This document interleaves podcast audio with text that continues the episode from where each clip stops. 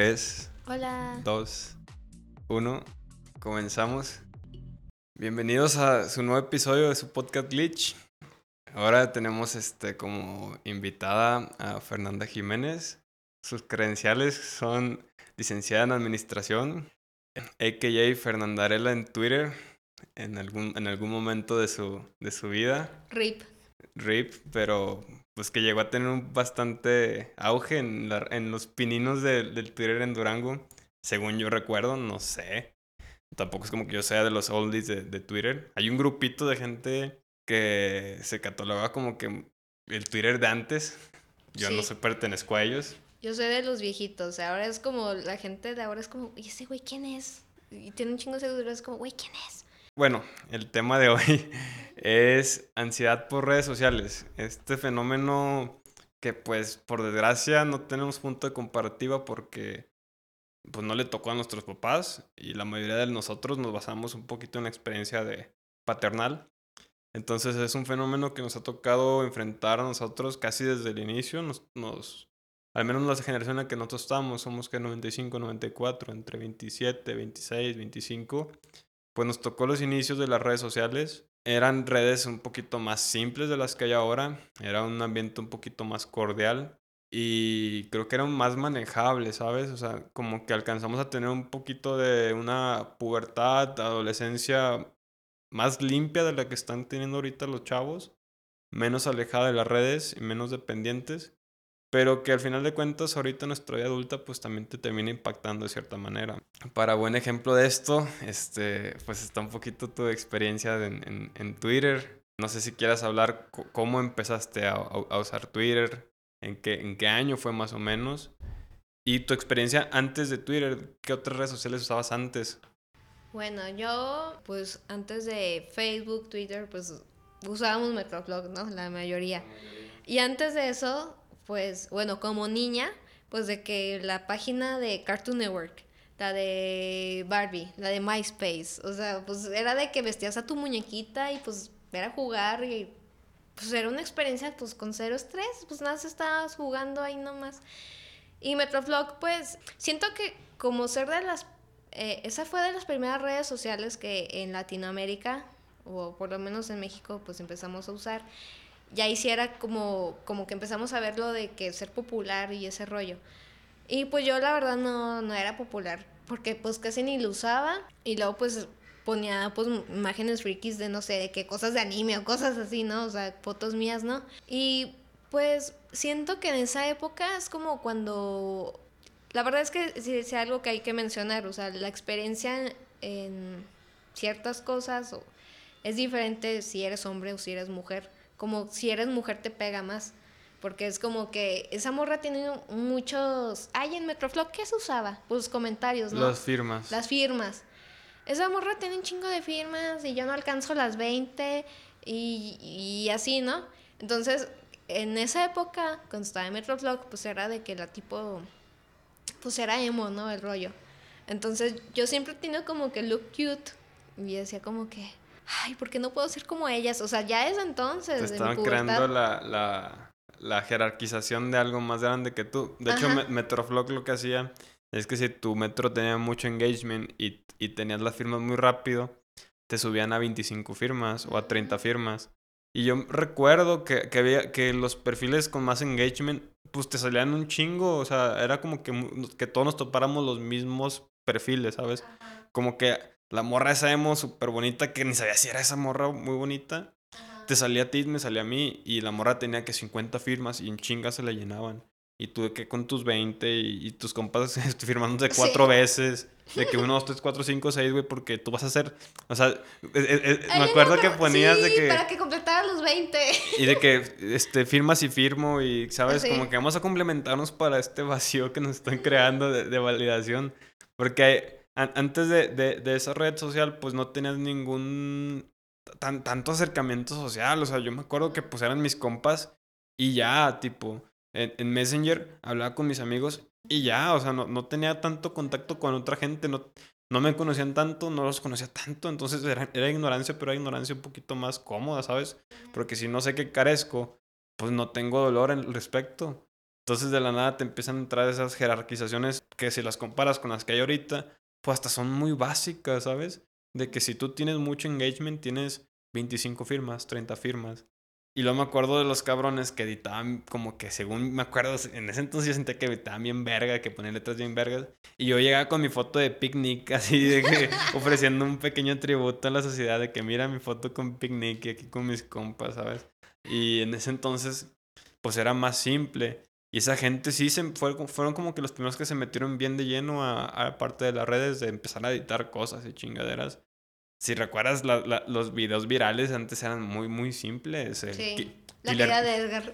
La caída de Edgar, este, los borrachos grabados así. O sea, esos, esos borrachos ni son tan especiales. Simplemente tienes que salir un poquito a la calle y hablar con borrachos y te das cuenta que dicen pura mamada. En cambio, este también estaba esa parte de, de, Killer Pollo, de que eran mm. caricaturas bien culeras, o el Verguillas, que... paint ahí. E, e, edición bien simple. Y ahora cada vez es más detallado y cada vez es más retorcido. No, no va a salir bien para mí. ¿Tú cómo manejas esa complejidad en redes? La verdad es que ya me interesa menos que antes. Y eso es precisamente el, tema que estamos manejando. Siento que al, al momento de, de crecer tu número de seguidores o de atención que tienes, pues también aumenta la, la presión. Porque es como, güey, tengo que entretener a estas personas. Y no es porque tengas que hacerlo, ni siquiera te pagan. O sea, Twitter no, no monetiza, pero... Por cierto, ya empezó a monetizar. Bueno, sí, todavía no. Esta, esta semana pasada, ¿no? Fue esa noticia donde ya te pueden dar una propina si te Sí, pero no sé si ya, ya, ya haya empezado. Ahí sí me quieren aventar un peso. Tienen, este... tienen un bolillo como Para un bolillo es bien recibido. Em, es más, ni si...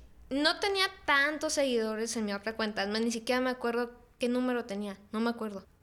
No sé si eran como 2000 o algo así, que la verdad es, es nada, ¿no? Si, si lo ponemos a pensar. Pero si lo calculas sobre la, la, media, no, pues sí es muy chingo de gente, ¿sabes? Porque, por ejemplo, yo, me sorprendo mucho con este podcast, que pues empecé, y es arribita de 100 views el primer, el primer episodio. Y pues tú lo puedes jerarquizar si me comparo con un güey que tiene 200 capítulos de podcast y un chingo de edición la chingada. Y tiene 300 mil views pues obviamente se ve que es chiquito. Pero no mames, yo pongo 100 personas en, en, en, en frente de mí, son demasiadas personas y, y no manches, a mí no es como que, que, se me dé muy fácil esa parte de, de, hablar en público, imaginar que 100 personas te, te estén escuchando y que te estén analizando lo que estás hablando, pues es impactante. No sé por qué nos creamos el sesgo de que un millón, de que necesitas un millón para que seas Güey, un millón de personas es un chingo de personas. ¿Realmente quieres esa atención? Debe ser complejo manejarla. No creo que, no creo que la, la jerarquización, o, más bien la hipótesis que tengas de cómo se siente lidiar con que te vean mil personas, antes de que te vean mil personas es aplicable, porque una cosa es hablar desde tu experiencia. Y si nunca te han visto mil personas, ni te ha llovido el hate de tantas personas, pues no, no vas a jerarquizar. Tú puedes decir como que, ah, no, sí lo va a poder manejar, ¿no? Pero cuando te empiezan a reventar la madre, cuando te empiezan a faltar el respeto, cuando te empiezan a, a buscar que te vayan güey fuera de tu casa o, o una chava este, te persigue o lo que tú quieras, ¿sabes? Cualquiera de esas situaciones de acoso, pues no debe de ser cómodo. Entonces, también eso, eso creo que nos, ese vacío fue el que se va creando con las mismas redes sociales de que valídate y ojalá te escuchen un chingo de personas y ojalá te, te vean un chingo de personas y ojalá un chingo de personas piensen que estés guapo, guapo, lo que tú quieras. Pero luego es de que, sí, pero ¿cuánto es un chingo? O sea, ¿cuántas son necesarias para llenar qué? ¿Y, y qué, qué, es el vacío que van a llenar? El mismo vacío que me están creando las mismas redes. Me parece un poquito la misma dinámica que, te, que es el, el tabaco, que te, te llena el vacío que la nicotina te crea a sí misma, o sea, ¿sabes? O sea, como que se hacen un hueco que se llena solamente con ellos mismos y, y nunca se termina de llenar porque el hueco cada vez es más grande. Por ejemplo, ahorita la, la, la, red social que aplica mucho es la de TikTok, que es muy, muy inmediata, ¿sabes? Que sean videos muy cortos y, y, muy fluidos y uno tras otro. Y que cada video que vas viendo le va alimentando al algoritmo los, tus preferencias para mantenerte este, conectado. O sea, no creo que sea muy, muy fácil este, salir de, esa, de ese bloqueo mental, ¿sabes? ¿Tú, cómo ve? ¿Tú, ¿Tú has trabajado con TikTok? ¿Lo has usado? Sí tengo y la verdad es que casi no lo uso. Es más, ni siquiera he subido alguno. Tengo planeado subir este dance covers de K-pop.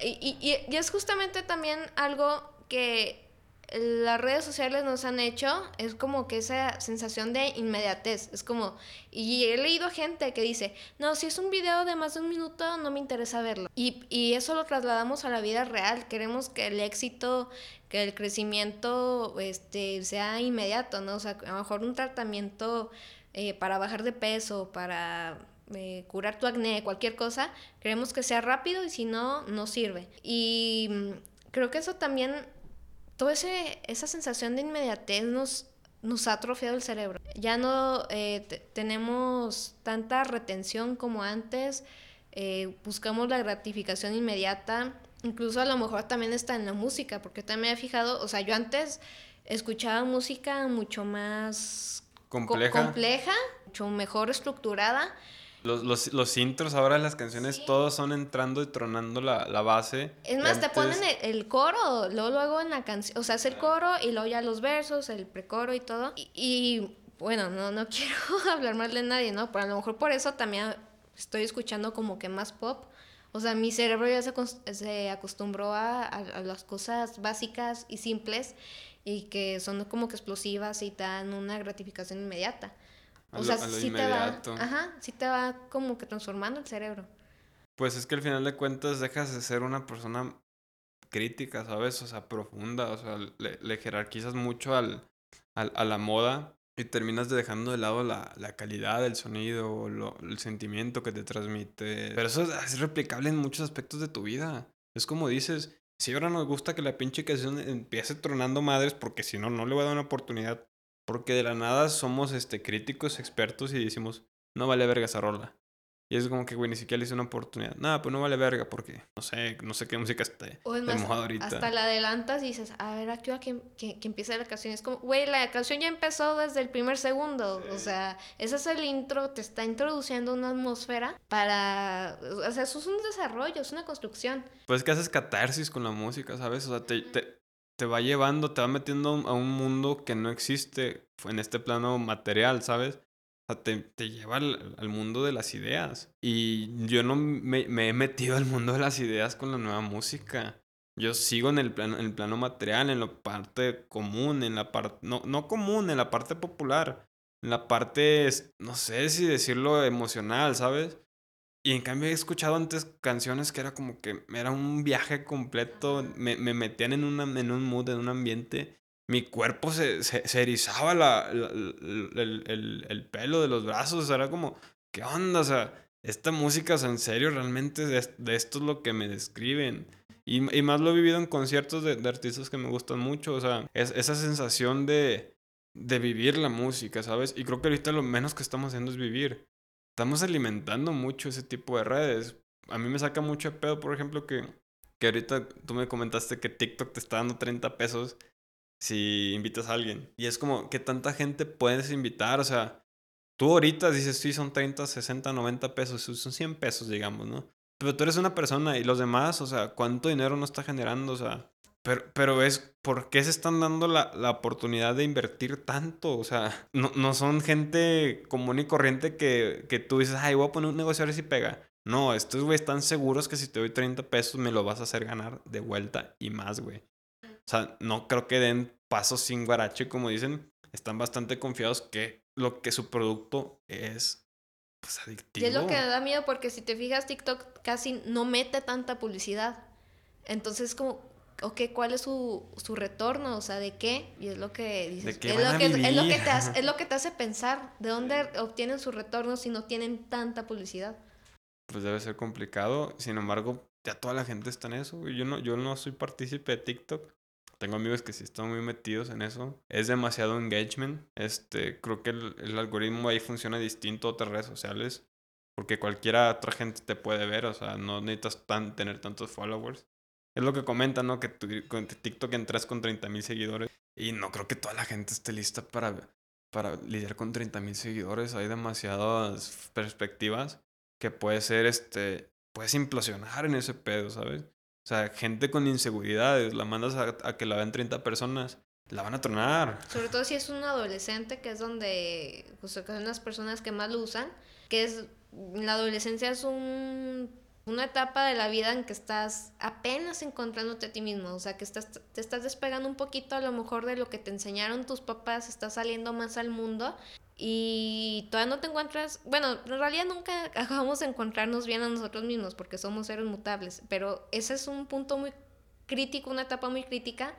Entonces que te empiecen a, a llover tanto odio, que te empiece, o sea, de por sí tienes como que muchas inseguridades porque hay cambios en tu cuerpo y todo eso, y que a lo mejor un chorro de extraños te empiezan a hacer dudar sobre ti, pues eso es algo muy muy complicado. Sí, porque por ejemplo, yo desde mi experiencia, desde la secundaria, o sea, tú a gente que la tornaban dos o tres güeyes de que le decían un pinche comentario, un apodo, y ya la chava estaba deprimida o el chavo estaba deprimido y la pasaban muy mal, pero no la pasaban mal un día, o sea, era toda la generación completa del... Toda su etapa de, de secundaria la pasaban mal. Pero eran dos, tres pendejos, ¿sabes? O sea, no era como que todo el salón los, los, bulleaba, al menos en mi experiencia. Igual la pasaban mal. Ahora sí te hablo que puedes tener una persecución social por personas. A esa edad es, es tu pronóstico es muy triste, o sea, estás forjando tu percepción del mundo apenas, estás saliendo de, estás despertando apenas, estás complementando tu educación paternal infantil con lo que un poquito es la realidad. Vas a empezar a tomar decisiones importantes. Y lo único que tienes es ataques de que no entiendes, o sea, tú, tú como adulto, como persona mayor, no te puedes ir a hablar tú con, con chavitos de 15 años porque no, no, de entrada no te escuchan y, y los puedes hacer, si no lo haces de una manera responsable, los puedes dañar. Porque tú no, ellos no han vivido lo que tú has vivido. Debe ser muy riesgosa, o al menos debe ser muy distinto la, la terapia a adolescentes que a un adulto. Porque pues están forjando apenas su criterio en este pedo. Que no creo que muchos sabemos qué pedo sea esto, ¿sabes? Hablo de existir, o sea, esa es, es una de mis mayores incógnitas, pero creo que eso es otro capítulo de podcast. Pero al final de cuentas, pues tú como persona consciente, ¿qué, ¿qué, te puedes cuestionar sobre las redes sociales? O sea, pues yo puedo pensar, ¿soy yo el que quiere esto? O sea, ¿o es la red social la que me está orillando a, formar cierto tipo de, de, criterio? Así como si yo fuera un troll o fuera un, un creador de contenido, lo que tú quieras. ¿Qué, ¿Qué, es lo que me incita a hacer eso? O sea, o es la libertad que me ofrece, o es la misma red social que necesita que ellos funjan cierto papel. Me acuerdo mucho que una vez me comentaste eso, que tú sentías ya al final de cuentas un poquito de responsabilidad al tuitear, que tienes que como que encajar tu tweet en cierto, en cierto tipo de audiencia y no, y no en lo que en lo que eras, que al final de cuentas lo que eras fue lo que te llevó a tener un tipo de audiencia. Entonces se, se, se, se contradice una con la otra. ¿Tú cómo manejabas esa parte? Pues a pesar de a lo mejor que era un número reducido, se puede decir. Eso fuera esa. Fue hace años. Ese, ese Twitter dejó de existir hace como. No sé, tres, dos, tres años, no me acuerdo. Voy a contar la historia de cómo es que llegó esa cuenta de Twitter a, su fin. Eh, yo tenía también poquito tiempo trabajando en, en, en un banco, ¿no? Entonces, pues como que me empecé a paniquear, dije, güey, ¿qué tal si por mi correo electrónico, porque yo había leído cosas de que a, a, veces por tu correo electrónico pueden monitorear tus redes sociales. Entonces como que si dices algo incorrecto o algo, pues este, te pueden eh, incluso hasta correr, ¿no? Entonces yo me paniqué y empecé a recibir muchas llamadas de, de Telcel, de que como que contratar un plan más, más caro y todo eso. Y yo realmente lo, no, no, lo necesitaba porque como mm, menciono, trabajaba en un banco, o sea, ni siquiera podía usar el celular, entonces fue como que, uy, ¿para qué quiero más, más datos, no? Y era un acoso, entonces ya llegó un momento, obviamente yo sabía que al amenazar de muerte a alguien, pues era baja definitiva de Twitter, y pues simplemente la oportunidad, este, le puse a Telcel, si me vuelven a marcar, voy a matar a Carlos Slim. Total, yo creo el community manager de Telcel me denunció el tweet y pues este me bloquearon de por vida. Cuando haces ese tipo de, de amenazas, pues el, el, bloqueo es este pues permanente. Y sobre todo, esto fue porque empezaron a cancelar las cuentas, se puede decir, a tuiteros que yo seguía. Y pues me da coraje, es como que no, la censura en Twitter y no sé qué. Dije, ah, pues yo también, ya que me censuren, ya que me restrinjan la cuenta, lo que sea. Y mm, pues ya, fue un acto kamikaze.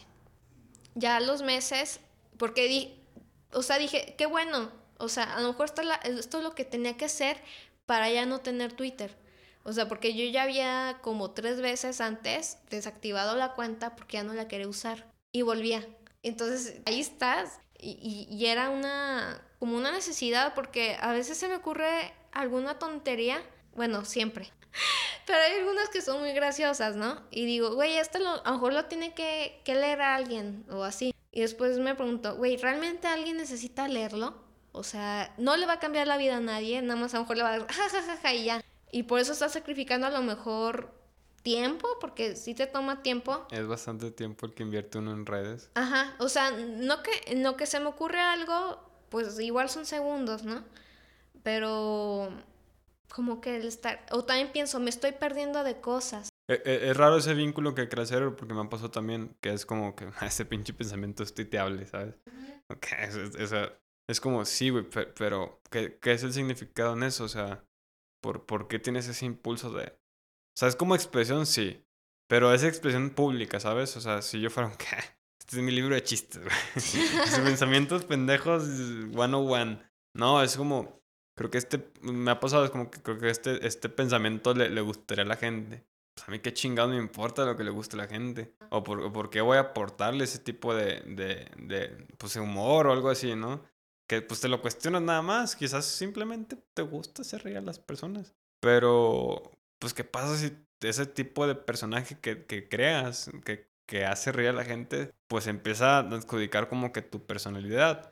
Porque supongo que algunas personas que te conocieron por esa red, cuando te conocen en persona fue como que, bueno, a ver, échate un chistecito, a ver, a ver un comentario sarcástico, a ver un comentario inteligente. Es como que no, o sea, eso salen de la nada, o sea, no es como que sea, sea, una constante en mi vida. Lo que conoces de mí es lo que ves en redes, pero en sí soy una persona mucho más compleja. De hecho, yo soy una persona eh, como que muy tímida, como que en, en persona soy como que muy correcta y todo el rollo. Y en esos tiempos era de que iba una peda y no presentaban. Es, Fernanda la de Twitter, Fernanda Arela. Yo sí, güey, qué pinche pena, ¿verdad? Y, o, o había veces que había gente que, que la conocía en una fiesta, lo que sea, y lo decían, no manches, yo te sigo en Twitter y que no sé qué. Y para mí era algo súper raro, o sea, es como que, güey, alguien sabe que existo. Entonces, este. Em, pues no sé, era, era algo, pues, pues raro. Y, y exactamente, o sea en Twitter sacaba tal vez lo peor de mí. O sea, que sí, al final de cuentas sigue siendo una parte de mí. Pero era como que a lo mejor lo peor. Y, y pues no soy nada más eso. O sea, también hay cosas mm, buenas de mí. Y pues es un personaje al final de cuentas.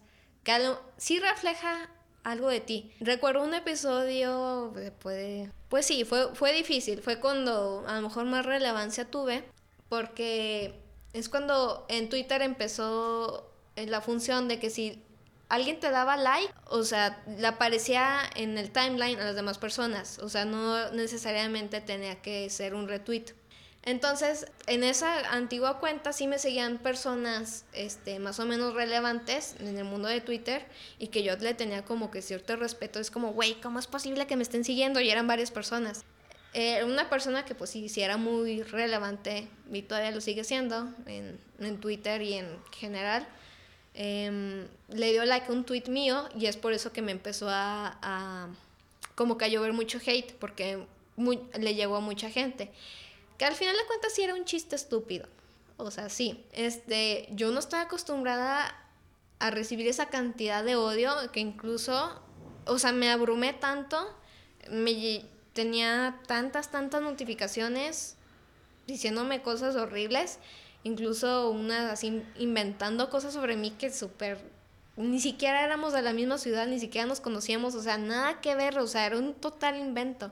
Y ahí es cuando me empecé a preguntar de que, güey, ¿realmente vale la pena esto? Que al final de cuentas, muchas personas han tenido sus 15 minutos de fama, de relevancia, de volverse viral. Y es cuando dices, güey, todo el mundo es viral al final de cuentas. O sea, todo el mundo ha tenido sus 15 minutos o, o me ha pasado, una vez me pasó, de que quería entrar un antro y tenía un rato te esperando y llegaron unos güeyes y de repente entraron Y le dije a los guardias, o sea, ¿y estos por qué de repente entraron? Es que son influencers, que, güey, en mi pinche vida los he visto, que, güey, chingados son, ¿no? Es como, si todo el mundo es influencer, pues nadie es influencer. Es complicada esa parte, ¿no? De, de, de, la profesión de influencer, pero ¿influencer en qué, güey? O sea, ¿qué, qué, quién eres? O sea, ¿qué, ¿qué haces? Ah, estoy guapa. Sí, pero... Hay chingos de gente guapa, o sea... Pero guapa en qué aspecto, o sea, ¿qué, a qué gusto, qué criterio, o, o, qué onda, o sea, o porque sientes que ese tipo de, de, de cuestiones te, te, te, adjudica esa, esa oportunidad. Sería chingón invitar aquí a un influencer, ¿eh? no creo que vengan porque pues son influencers. Ay, quién sabe, Pero... igual si le regalas un, un bolillo. Porque les encanta que les regalen cosas. Es eso también, es un poquito complejo. O sea, ese, o sea, hacer carrera de. Hacer carrera en redes sociales, a mí con un poquito de educación más tradicional, me parece pues complejo, ¿sabes? O sea, me parece raro que, que se pueda hacer una vida laboral este, por redes sociales. Pero, pues es que es, es lo, que, lo que digo al inicio de, del capítulo. O sea, esta experiencia es nueva. No, no le tocó a nuestros papás, no tenemos experiencia no tenemos historia de este pedo, no tenemos historia de las implicaciones de este pedo. Nos está tocando vivirla de primera mano. Sí, no hay un precedente. Y nos está tocando mal porque nos está poniendo una, una arrastrada bien cabrón. O sea, los índices de ansiedad y depresión y suicidios han aumentado un montón. ¿Por qué? Porque gente siente que no está viviendo lo suficiente, que se compara con el otro y no está haciendo nada con su vida. Cuando cada lucha es subjetiva, cada persona tiene su propio progreso. No te puedes comparar con el presente de los otros, sino con tu ayer. Es lo más sano que puedes hacer. Si ves al vato mamado con un chingo de, de, de, de auge en su vida social y tú dices, es que eso es el éxito eso es lo que quiero y yo me veo y digo, no, no estoy ni cerca, ¿por qué voy a hacer eso? Y empiezas a hacerte chiquito y chiquito y chiquito y te hundes en tu propio vacío cuando es como, güey, no jerarquices tanto lo que puedes hacer en un mes, dos, tres meses jerarquiza mucho lo que puedes cambiar en 2, 3, 4, 5 años. Sin embargo, esa, esa misma, esa es como que una paradoja, donde la misma red social te, te, te pide inmediatez. Inmediatez de hacer las cosas, de ser tal cosa, de tal. Y aparte esas metas van cambiando porque luego después lo que tú le tiraste, lo que era lo correcto, cambió, ya no, ya está cancelado, ya no es, ya no es válido, o el concepto de belleza cambió, o hubo una nueva moda, una nueva tendencia, y simplemente ya lo que tú eres pues ya no cuenta, ya a la gente no le importa. Entonces te das cuenta que al final de cuentas hacías las cosas porque por lo que quería escuchar las personas y no por lo que eras tú mismo. Si a mí me escuchan 10 personas y me escuchan con gusto y les lo que hablo, yo estoy contento porque eso es lo que necesito. No necesito el, el, amor de las masas, ¿sabes? O sea, no necesitas esa parte donde te complementan, porque cuántos artistas, cuántos influencers, cuántos güeyes de redes sociales muertos como Vine o ese tipo de cosas lidian con los vacíos de que pasa su fama y piensan que el personaje era toda su vida. Porque... Como en Boyack Horseman. No, no lo he visto. Pero yo, yo también no he visto muchos episodios, pero pues de eso se trata. O sea, es un güey que... Bueno, un caballo humanoide, este, que pues era muy famoso en, en cierta época y de repente ya cae su fama y o sea, ¿cómo lidia con ese vacío que es generalmente con vicios? Pues es que sí, por ejemplo, yo me acuerdo mucho que vi una entrevista al, al youtuber, creo que creo que era Héctor Leal. Era ese güey de Monterrey. Y el vato creo que en, en, en, un Rose de Whatever Tomorrow, cuando lo presentaron, de que la chava que lo entrevista le dice, ¿quién eres? Él dice, Héctor Leal. dice, ¿quién? Héctor Leal. Y se volvió viral eso que quién es Héctor Leal. el vato se tronó tanto porque bajó un chingo su audiencia porque lo jerarquizaron como menos y no como más, que el güey dice, es que me empezó a preguntar, ¿quién es Héctor Leal? es como que, güey, te consumió por completo y te, te, te, hizo sentir que eras lo mejor del mundo y luego te escupió la verga porque no te debe nada. Ya hay alguien más que tiene la atención que tú tenías. Ya no nos sirves, eres un producto viejo. Y es que somos reemplazables, o sea, si no estás presente, alguien te va a reemplazar. Es más, aunque estés presente, este... Pues es que está el factor de envejecer. ¿Cuántos influencers ahorita este, que están guapas van a poder vivir de eso a los 40 años? Es como, güey, ni siquiera estás estudiando nada, no estás progresando en nada, tus estudios, no estás invirtiendo en nada. No sé, estoy suponiendo, no, no conozco cómo se ve una vida de un influencer.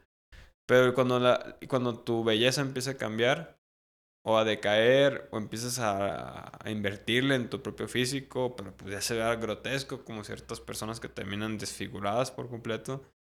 ¿Qué vas a hacer en esa parte donde todas tus fichas las metiste en un costal que pensaste que era el caballo ganador? Cuando al final de cuentas el pinche caballo cambió a ser una pinche tortuga, güey. O sea, ya ni siquiera es como que el caballo envejeció, no, güey, cambió completamente el juego, güey. Y toda tu, toda tu vida la jerarquizaste a ese sentido. Está cabrón, porque al final de cuentas termina siendo un producto. O sea, a mí me saca mucho ese tipo de, de, de, cuentas en Instagram o así, que son mm, este, chavas o chavos haciendo eh, escenarios como que muy bonitos, ¿sabes?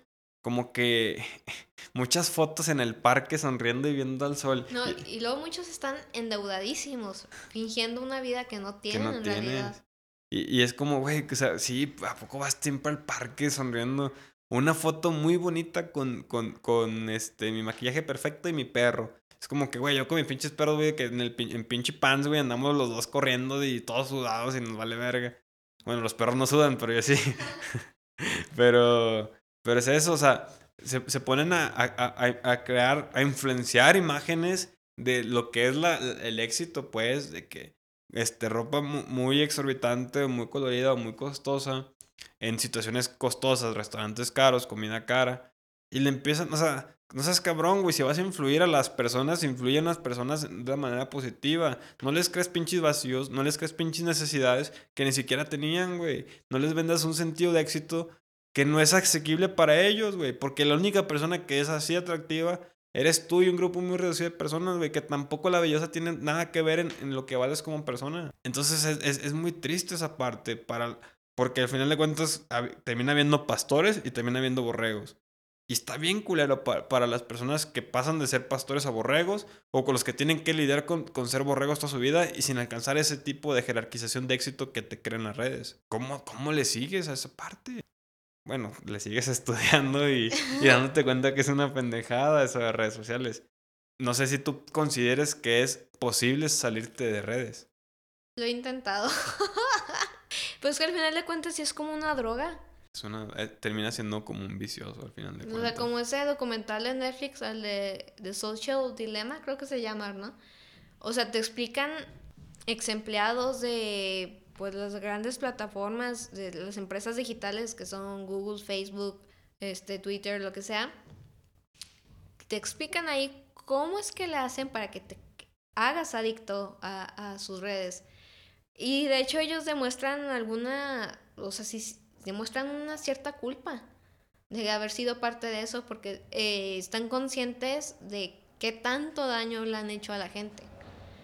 Te, no te sientes suficiente, te, eh, sientes como que tienes que ser de un, un estándar para poder ser valioso. Que al final de cuentas eso tampoco no es, no es algo nuevo. O sea, eso siempre ha existido en todas las sociedades, en todos los tiempos de que tienes que ser así, así, así, para que la sociedad te considere como alguien eh, valioso. Pero ahora, o sea, son demasiadas personas juzgándote y, y eres más consciente de que no alcanzas ese, ese, ese estándar. Entonces, pues está más, pues más difícil. Yo sí recomiendo como hacer detox, pues, ¿sabes? Yo, es, es difícil, o sea, no, hablo como desde la perspectiva del triunfador, que no, sí, yo superé las redes y yo de aquí vengo a contarles mi historia de que como con huevos este, se puede dejar esa madre. No, o sea, yo lidio con eso todos los días, o sea, yo mismo me puse, me, me hice difícil acceder a redes sociales, me, me borré las aplicaciones de, del inicio, entonces tengo que buscarle en el buscador del teléfono la aplicación, entonces ya me crea un poquito de dificultad. Eso hice también y ¿Sabes qué? Y haces el pato a buscar. No, sí, pero ¿sabes qué? Cuando vuelvo a descargar la aplicación, estoy más tiempo. Y, es algo que es, es muy chistoso, ¿eh? Porque las aplicaciones están diseñadas para ser agradables visualmente y te quedes más tiempo ahí. Y es verdad, cuando tengo las aplicaciones duro más tiempo, cuando uso el navegador duro menos.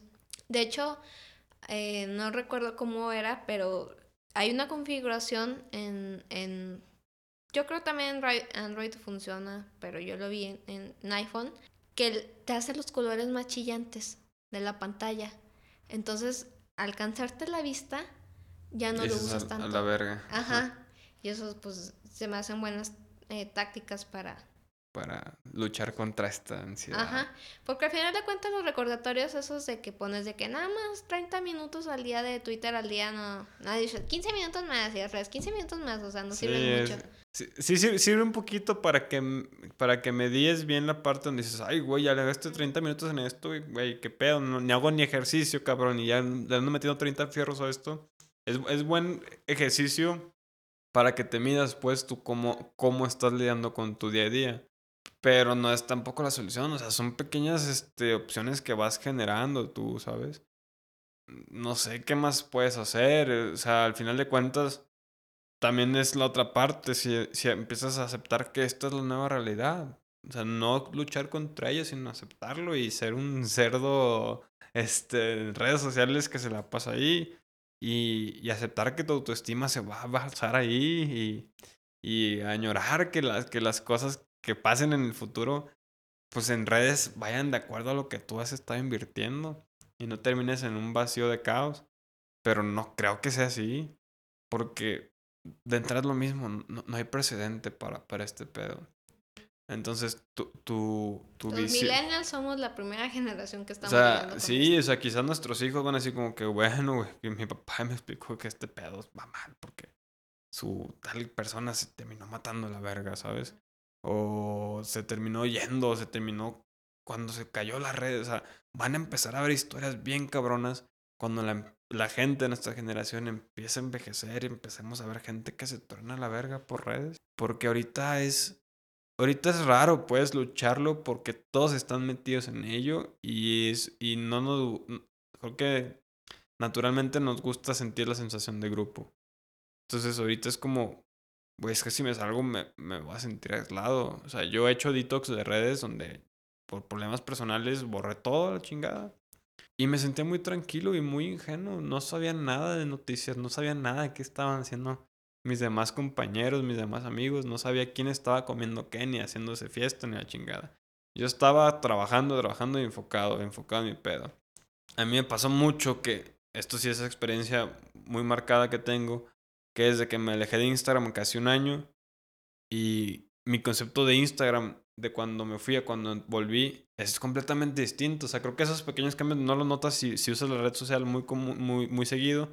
Pero yo me di cuenta que era como que, ¿qué pedo? Esta madre me está haciendo un chingo de gente que ni siquiera sigo. Un chingo de, de, de sugerencias y sugerencias y sugerencias. Es como que, ¿qué pedo, güey? ¿Por qué, güey? O sea, antes era nomás la gente que yo seguía y dos, tres fotos de sugerencias.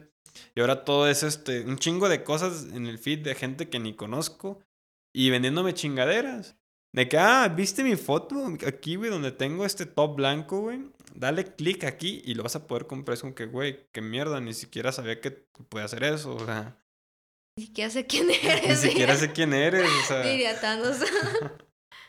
Y, y, y es complicado esa parte, ¿sabes? Porque también, pues te van metiendo la, la, la- los cambios poquito a poquito, porque han llegado, o sea, es gente muy preparada que ha analizado los patrones humanos y lo analizan en, en, en, en, supongo que en algoritmos muy complejos que, que, que, que deja de ser competitivo la lucha, ¿sabes? Al, al criterio común lo van a hacer trizas, al menos a las personas críticas, a las personas que pueden aprender o luchar contra su propio sesgo, pues haces la lucha, pero ni siquiera termina siendo como que una victoria, porque es una transformación. Vas a terminar aislado en muchas partes, te vas a perder muchas cosas, vas a empezar a, a ver como también quizás la gente que pensabas que eran cercanas a ti, te empiezan a ver como una persona rara. Es como que, no, es que ese güey, qué pedo, en su pedo, el chinga, es como que, Como dicen de que no, no confíes en las personas que no tienen redes sociales porque algo ocultan. Y, y ahora es eso, o sea, ya, ya todo lo hicimos en redes, desde conocer personas también, las, las plataformas de citas y ese pedo. O sea, ya, ya este, acortamos muchas brechas sociales, cada vez somos, irónicamente, cada vez que ah, estamos ahora más conectados y somos más antisociales. Porque ya nadie hace engagement, ¿sabes? O sea, ya los chavillos ya no hacen amigos de que, eh, güey, me invitas a jugar fútbol y la chingada. No, o sea, es de que todo digital, un güey en Canadá con un morrillo aquí en México jugando, no sé, Minecraft, Fortnite, lo que tú quieras, no sé, ya, ya hablando como señor. de, cha de chavillos. Ya, ya, ya hablando como, ya hablando como señor, ¿verdad? Que, no, pues es que los chavitos juegan eso. Los pinches chavitos han de jugar otra cosa que yo ni siquiera Bueno, a lo mejor FIFA, ¿no? O sea, porque van a sacar FIFA 2030 y es la misma chingadera cada año. Pero sí, o sea, resulta complicado esa parte para, para, para ti y como, como persona que está creciendo y como persona que está viendo la transición de este pedo, pues es un monstruo enorme y hasta da un poco, de, pues no, no, no, da un poco, da, da, miedo lidiar con este tipo de cosas, ¿sabes? Porque es una cultura de, como hemos hablado, de inmediatez, de, de cosas superficiales, de cosas muy banales que existen, ¿sabes? Y que tú piensas que porque eres tú, no, no te van a, a atrapar pero luego te das cuenta que estás atrapado de hace un año. Pues eh, creo que es una de las batallas que tenemos que luchar uno a uno y, y cada quien va a tener su versión de lo de cómo quiere usar redes. ¿Tú qué opinas? Pues bueno, eh, ahorita que me cayó un, un 20 que dijiste de que a lo mejor tienes atrapado uno o dos años, me pongo a pensar, a lo mejor tengo atrapada más de 10 años. O sea, es un chingo de tiempo. Quizás te supieron llevar poquito a poquito, te fueron mediando las dosis. Es que, o sea, e, ese documental es muy, muy bueno, el de, de, de Social, ¿qué? Dilema. Dilema. Y también otra cosa que comentan es este que la polarización, sobre todo política, es lo que más hace engagement. O sea, el odio es lo que más vende en, redes sociales, porque la gente está ahí de que no, no, no, dependiendo, o sea, agarra su su equipo, se puede decir, y cómo te daban el cerebro, o sea, en redes sociales. Yo, yo, sobre todo porque estamos en, en un marco de elecciones políticas, yo trato de no hacerle mucho caso a las redes sociales en ese aspecto. Yo prefiero a lo mejor escuchar las propuestas o un debate.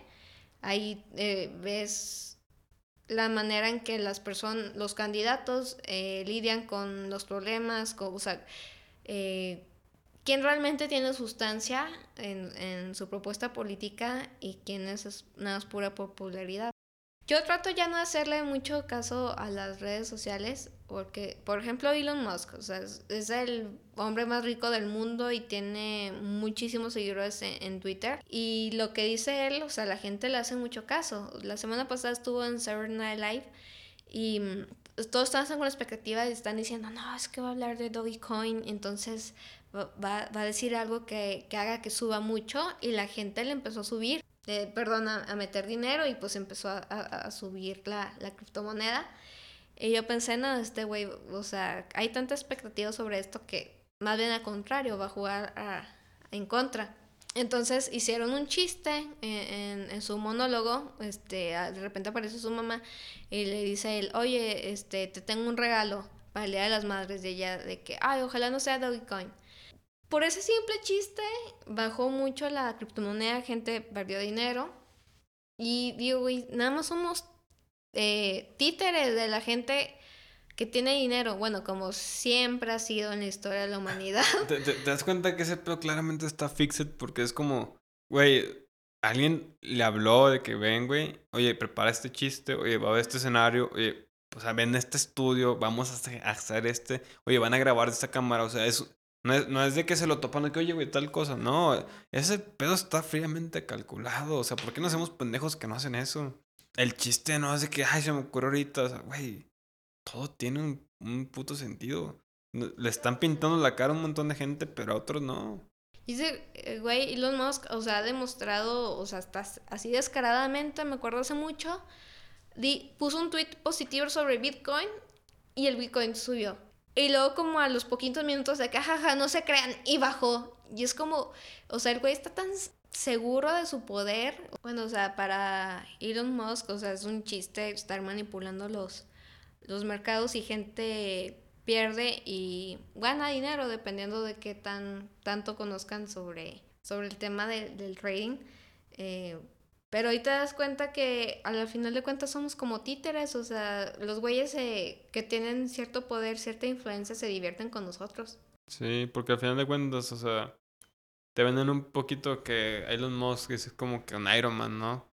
Como que es la salvación para todos, porque es, güey, es muy listo. Pero cuando analizan muchas cosas, la inteligencia se presenta en muchas maneras y en muchos ámbitos. Quizás él no tiene inteligencia social o emocional. Quizás es un genio en la parte ingenieril. Tiene síndrome de Asperger. Quizás él no jerarquiza esa parte que ese chiste, güey, le costó la pinche... La, ¿Sus ahorros? Los ahorros a una familia, güey, de, de cinco personas. O sea, si, si fuera tan inteligente como, como lo venden, como un cabrón superdotado, yo diría como que, ok, güey, no tengo que jugar a ser Dios ni a, ni a divertirme con gente en redes. Porque quizás hay gente que sí me crea mucho lo que yo haga y termina afectándolo de cierta manera. Sería ver el big picture muy grande. Sería como que, ok, lo más responsable que yo puedo hacer es seguir enfocado en mis proyectos ingenieriles y no jugarle a la, a la figura social. ¿Qué es eso? ¿Qué chingas hace un ingeniero siendo figura social? Él mismo está alimentando su propio ego de ese tipo de redes. Porque lo empiezan a jerarquizar como la persona de éxito. Y sí, será muy chingón lo que tú quieras. Pero no, no es perfecto. Ni creo que esté cerca de serlo. O sea, está, está muy mecánico ese güey. Muy poco humano en su parte ética. Porque, güey, qué pedo. O sea, si tienes una voz o si tienes un, un, una resonancia en, en los oídos de las personas, pues tienes que ser lo más responsable posible. No sabes el daño que les puedes hacer. Bien cabrón ese pedo. Sí, y hace lo que. Y no nada más él, sino también otros muchos influencers. Se llama Pump and Dump. O sea, hacen creer que una moneda, un activo en una empresa, un, lo que sea, va a subir, que está muy barato y va a subir mucho, ellos lo prometen. Y pues pura madre. Pura madre. o sea, y de ellos, ellos de ahí obtienen una ganancia. Estamos llenos de puro pinche coach de, de, de vida, de un chingo de aspectos. Y lo menos que terminas es viviendo. Es pesado, pero es... No, no creo que es lo mismo del... Creo que se conecta con muchas cosas de los que podemos hablar en el podcast, pero es lo mismo. Es seguir forjando tu propio criterio, ir luchando tus propias batallas entender que es una batalla personal. Al final de cuentas, las redes sociales llegaron para quedarse porque esto es la nueva realidad en, en muchas partes y esperemos afrontarla con, de, una, de una manera de viejos, si es que llegamos a viejos, la mayoría, sea sustentable para nuestra forma de vivir. Va a cambiar, obviamente va a cambiar. No creo que el, el Internet que estamos viendo ahorita va a ser el mismo en cinco años. No, o sea, de hecho, a, a lo mejor el término de Internet va a ser algo obsoleto. Ya con ese tipo de cosas, Neurolink y todo ese pedo es como, güey, ya, esto se fue de, de, mis manos hace mucho. Pero es al final de cuentas lidiar con lo que tú puedes lidiar, ¿sabes? No, no trates de cargar los problemas del mundo por tus propios hombros. Carga con los tuyos que son bastante pesados ya por sí solos. Y creo que esa es parte de mis conclusiones. La batalla es personal. Las mismas redes te crean esa sensación de, de vacío, de sentimientos de empatías hasta universales, ¿sabes? Donde te pueden ciertas cosas que pasan en otro mundo, pero ni siquiera estás al alcance de, de, aplicar injerencia en esos cambios. Te sesgan en muchas partes, te polarizan en muchas partes, empiezan a crear la parte de ellos y contra nosotros. Y se empiezan a jugar con los mismos grupos y con los mismos fenómenos, porque al final de cuentas parece como que hay gente en el poder que ve que esa parte es como que una manipulación a ese tipo de gente, que terminas teniendo la, la, agenda de, de, un político, de un güey magnate o lo que tú quieras y no lo que no tu idealiz, no tu idealización. ¿Por qué? Porque redes nomás te dio la información que necesitas para crear para ser un adepto a cierto tipo de, de comunidad. Cuando lo que tú tienes que hacer es una comunidad universal. Sí, porque al final de cuentas, o sea, sigues o te relacionas con personas que piensan parecido a ti y termina siendo una cámara de eco. O sea, no es la realidad y tú piensas que sí lo es. Porque es lo único que ves. Si no le cuentas, las perspectivas son infinitas.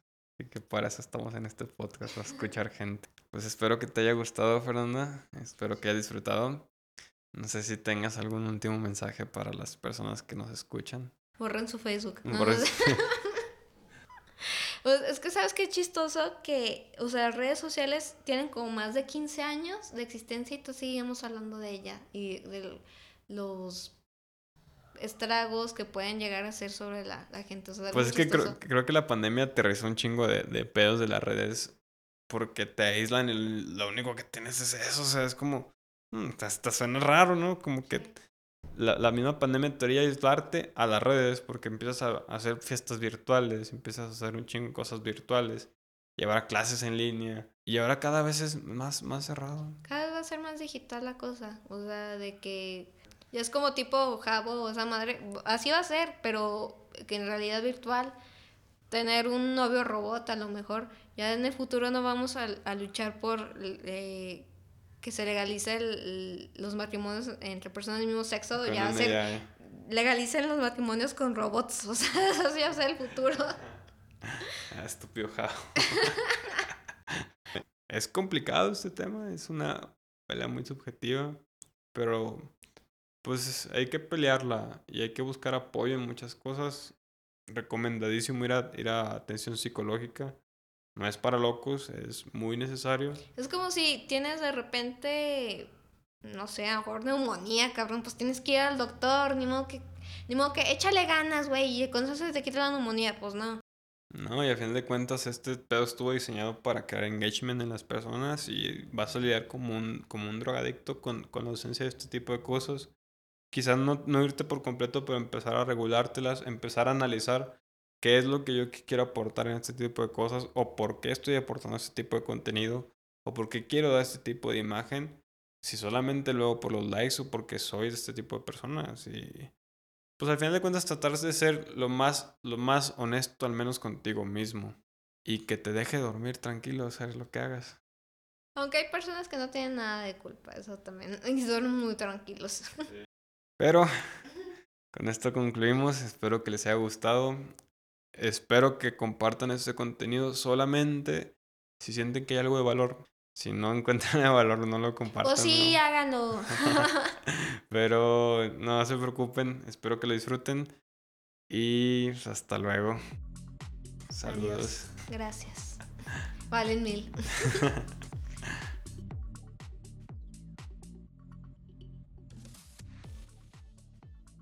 Cuando el producto que las empresas venden es tu atención, todos compiten contra todos. Facebook compite contra otra red social como Twitter, pero también compite con productos muy diferentes como YouTube, Netflix o Fortnite. Cada segundo que no estás ahí hipnotizado es tiempo que ellos no pueden vender a sus anunciantes. Por eso utilizan notificaciones visuales y sonoras y todo tipo de trucos para distraerte de cualquier cosa que estés haciendo, inclusive cuando estás usando las demás plataformas.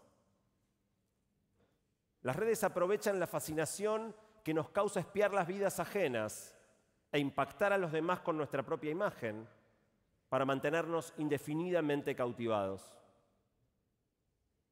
Más aún, dado que cada uno de nosotros comparte contenido muy poco espontáneo de los momentos más destacados de nuestro día y convenientemente editado para que parezcan mucho mejor de lo que fue, cuando después vamos en el colectivo apretados, aburridos, mirando una red social, resulta inevitable que tengamos la errónea sensación de que somos los únicos que tenemos una vida común, más llena de obligaciones y percances que de risas y puestas de sol. Es inevitable que la comparación contra estos falsos ideales nos deje desilusionados respecto de nuestra propia vida.